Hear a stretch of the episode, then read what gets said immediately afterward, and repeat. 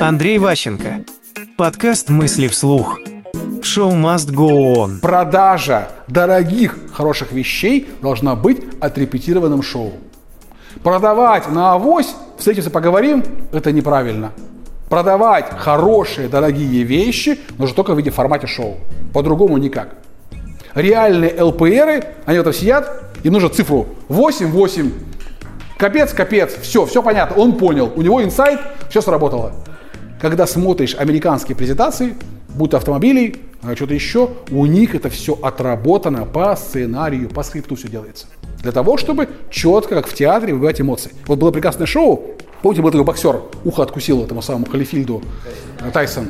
Значит, он э, после того, как в боксе перестал выступать, он выступал в, в шоу на Бродвее. То есть э, а здоровый бугай, боксер, которого отбили голову, два часа перед огромной толпой людей рассказывал о себе. Это был прекрасный, великолепный моноспектакль, где он, главный герой, сидит под таким фонарем и вспоминает свою молодость.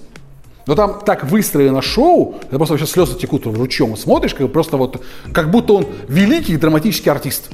Хотя это просто здоровенная глыба, которая машет кулаками. Но это настолько отрепетированная, хорошая вот как бы роль.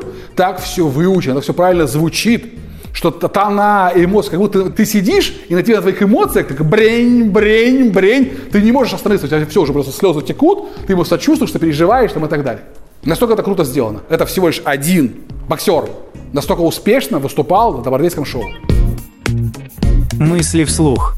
По материалам курса Андрея Ващенко «Деловые коммуникации 2.0».